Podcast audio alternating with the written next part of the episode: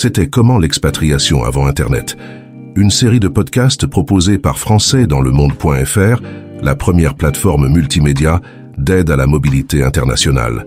Interview réalisée par Gauthier Seyss. Et oui, c'est même euh, parfois difficile d'imaginer comment était notre quotidien avant que tout soit connecté, avant que dans son téléphone, on ait les réponses à toutes nos questions. On va se promener dans les anecdotes de Catherine, notre invitée, Catherine Martel, depuis euh, la jolie ville de Florence, en Italie. Bonjour Catherine. Bonjour Gauthier. Alors tu es quand même dans une des plus belles villes du monde, t'en as conscience bah, j'en suis consciente euh, du matin au moment où je me réveille jusqu'au soir au moment où je m'endors. Oui, oui, c'est un, véritable, c'est un véritable plaisir. Alors, on, on, on, travaille au quotidien ensemble euh, et depuis plusieurs années avec le site que tu as créé qui s'appelle Expat Pro. On a déjà parlé sur cette antenne de Expat Parents, des sites euh, internet, Facebook, des groupes, des moyens de se connecter, de répondre à des questions euh, immédiatement, quasiment.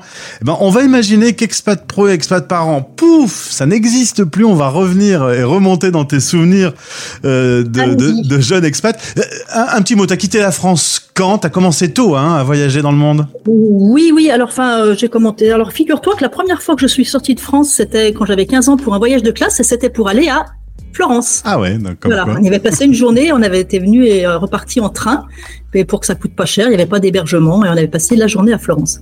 Voilà, non, en fait, sinon après, ça a été en 83 où en fait, euh, je suis allée euh, passer un an pour rejoindre mon, mon, mon conjoint de l'époque, qui est toujours le même aujourd'hui, mmh. et qui était ce qu'on appelait, enfin, coopérant, voilà, à Ankara, qui, qui était enseignant de français.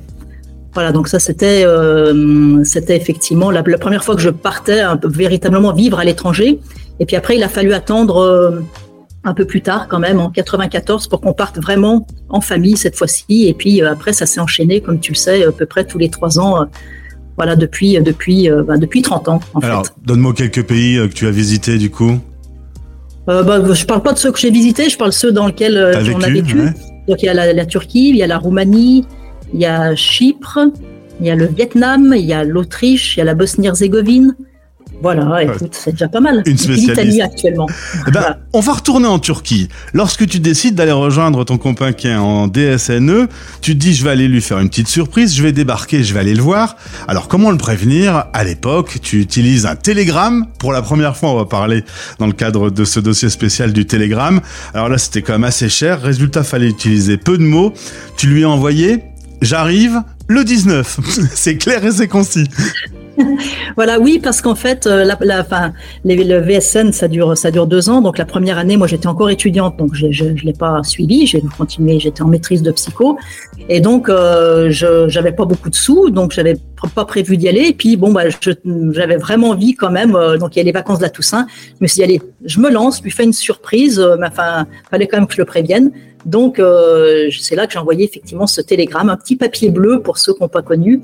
Et effectivement, je crois qu'on payait par euh, par chaque par mot en fait. Ouais. Donc je me souviens vraiment hein, de ce j'arrive le 19. Je pense que ça devait être le 19 octobre a priori. et, euh, et puis après ça, je suis partie en bus, 30 heures de bus, sans savoir s'il savait que j'arrivais au bout. Voilà, en espérant bien que je le trouverais. Et je suis arrivée, donc euh, quand je suis arrivée en Cara, euh, j'avais quand même l'adresse. Je suis, j'ai sonné la porte, il y avait personne. Enfin, j'ai frappé. Donc le voisin m'a apporté une chaise pour que j'attende sur le palier. J'ai dû attendre euh, longtemps, non peut-être une heure. Et en fait, heureusement, il était simplement avec son coloc, il allait faire les courses pour justement acheter de bonnes choses parce que j'arrivais. voilà, et remplir le frigo. Donc ça, ça s'est bien terminé. Mais j'avoue, quand j'étais sur ma chaise, sur le palier, j'en menais pas large. T'as douté un peu quand même de, de ce choix. justement, tu parlais de, de ce mémoire de, de, psycho que tu as écrit. Alors évidemment, on est sans ordinateur à l'époque. Oui. Euh, il y avait des euh, mots qui étaient écrits en lettres normales et d'autres en caractère italique. Alors du coup, deux machines et ensuite un pot de colle. Oui, alors voilà, en fait, euh, ça paraît, ça paraît complètement fou. Enfin, je me, je me dis que c'était quand même un boulot titanesque, euh, sans parler du, du, contenu. Mais enfin, voilà, pour la forme, j'avais besoin de mettre en, en italique les, les paroles qui étaient, euh, qui étaient transcrites. Donc, moi, j'avais pas, bien sûr, d'ordinateur ni de machine à écrire qui, qui pouvait faire ça. Donc, j'en avais pris deux. Et le copier-coller, cette fois-ci, ça avait tout son sens, hein, puisque, euh, effectivement, euh, je coupais euh, les, les, les, pages que j'avais, que j'avais tapées et puis je, je les réinsérais sur une, sur une page à quatre pour pouvoir faire les parties, euh, en, les parties normales et les parties en italique. Et après, j'ai fait des photocopies pour que ça paraisse à peu près normal. Sans parler du fait que quand on faisait une faute, euh, voilà, fallait tout, euh, fallait tout retaper. voilà, donc là, rien que pour ça, effectivement, le mémoire, le mémoire de psycho, je m'en souviendrai. Hein. J'imagine. on va partir en 94. Cette fois-ci, c'est en Roumanie. tu veux passer un appel pour la France, mais alors là, on se replonge dans un vieux sketch. C'est le 22 à Agnières Autant on a parlé du téléphone qui était cher, euh, qui était facturé à la minute, etc. Euh, là, depuis la Roumanie, c'était un peu préhistorique parce qu'il fallait passer par euh, un opérateur. Oui, en fait, ben, donc lorsqu'on voulait appeler, mettons à l'époque, c'était surtout les parents, puisqu'on était, encore, tout jeune. on venait d'avoir un bébé en plus, alors il fallait donner des, des, nouvelles du bébé. et donc, il fallait appeler une standardiste qui nous demandait, on lui donnait le numéro qu'on voulait appeler en France, on raccrochait, et après, elle nous rappelait et elle nous disait, je vous passe le, alors ce n'est pas le 22 Agnières, alors entre parenthèses, le 22 Agnières, je pense que les plus jeunes, ça va rien leur dire du tout, c'est un sketch de, Fernand Reynaud. Absolument. Effectivement, qui cherche à appeler le 22 Agnières et qui est obligé de passer par les États-Unis pour avoir, euh, euh, pour avoir le 22 Agnières alors qu'il est tout près. Donc c'était à peu près ça, et après, donc elle, elle nous rappelait, et on, on allait assez vite pour donner les nouvelles, parce que malgré tout, ça coûtait effectivement cher, comme tu le soulignais.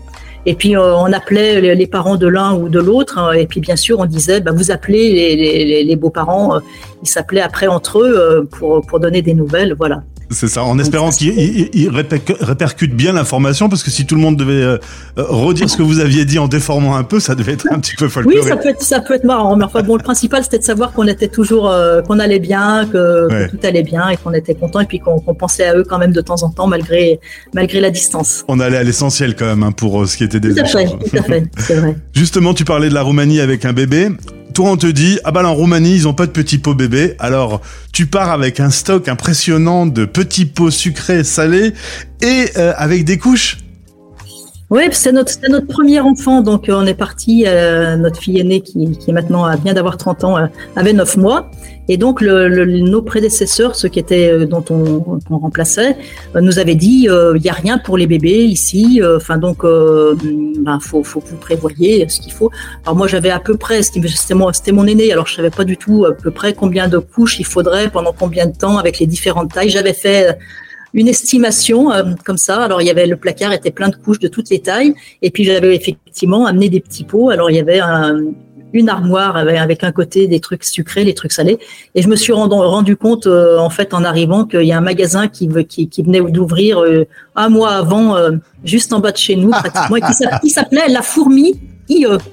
Voilà, La Fourmi IE où on retrouvait des choses. Alors c'était au prix, c'était inabordable pour les Roumains puisque c'était quand même en 94, mais pour nous c'était à peu près le prix, le prix français. Il y avait même des petits pots, les mêmes que ceux que j'avais dans mon armoire, quoi. Voilà.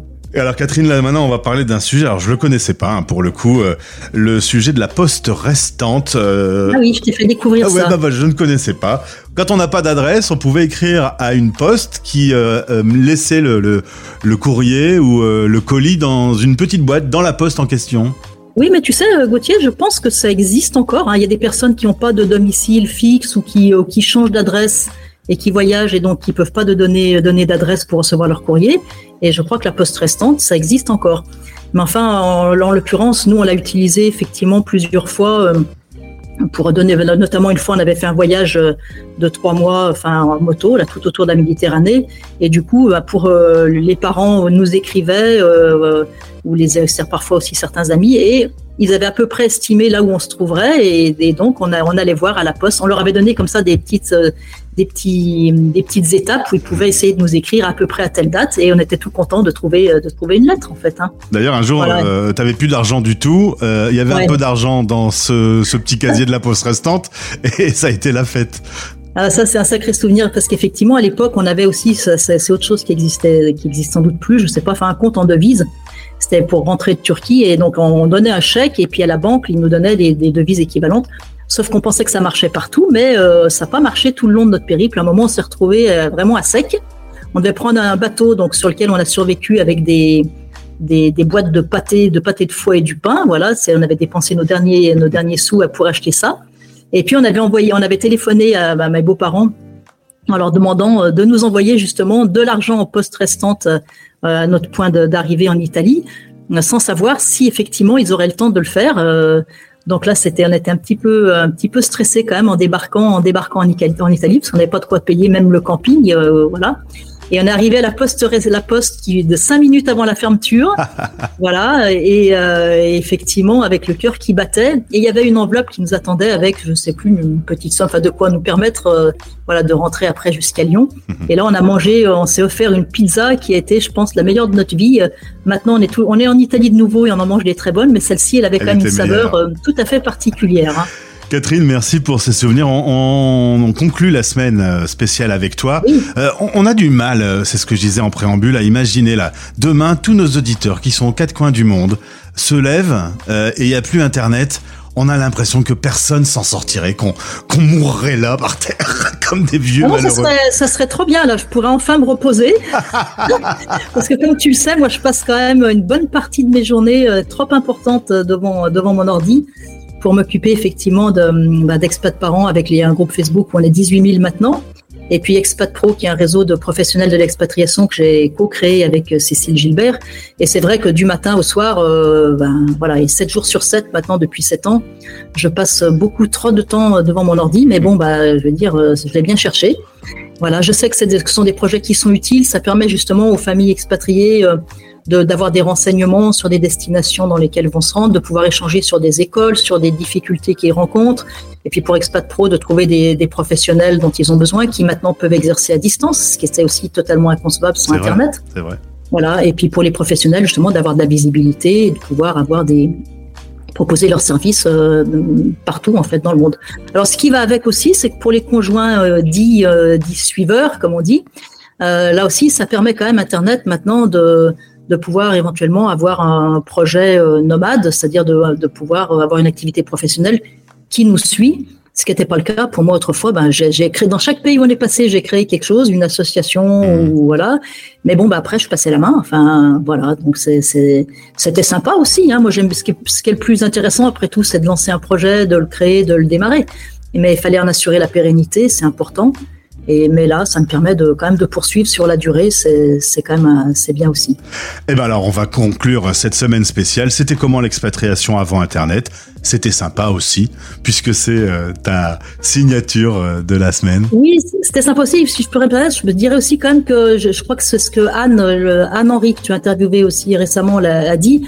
Je pense effectivement que tout ça, euh, l'Internet nuit quand même en partie, plus ou moins, aux échanges euh, en, vrai, si je puis dire, aux interactions réelles. Bon, moi, c'est vrai que bah, je passe beaucoup moins de temps maintenant avec les, les, les personnes euh, du pays d'accueil. et ça, c'est, c'est, c'est un peu hmm. dommage. Bon, sauf sur la radio des Français dans le monde, avec l'interview 2126, on parle beaucoup chez nous, hein, on garde le contact. Tout à fait. Merci Catherine pour ces souvenirs. Et puis, Avec euh, plaisir, c'était, c'était sympa de me replonger aussi là, là-dedans. On se retrouve très vite, à bientôt. Au revoir Gauthier.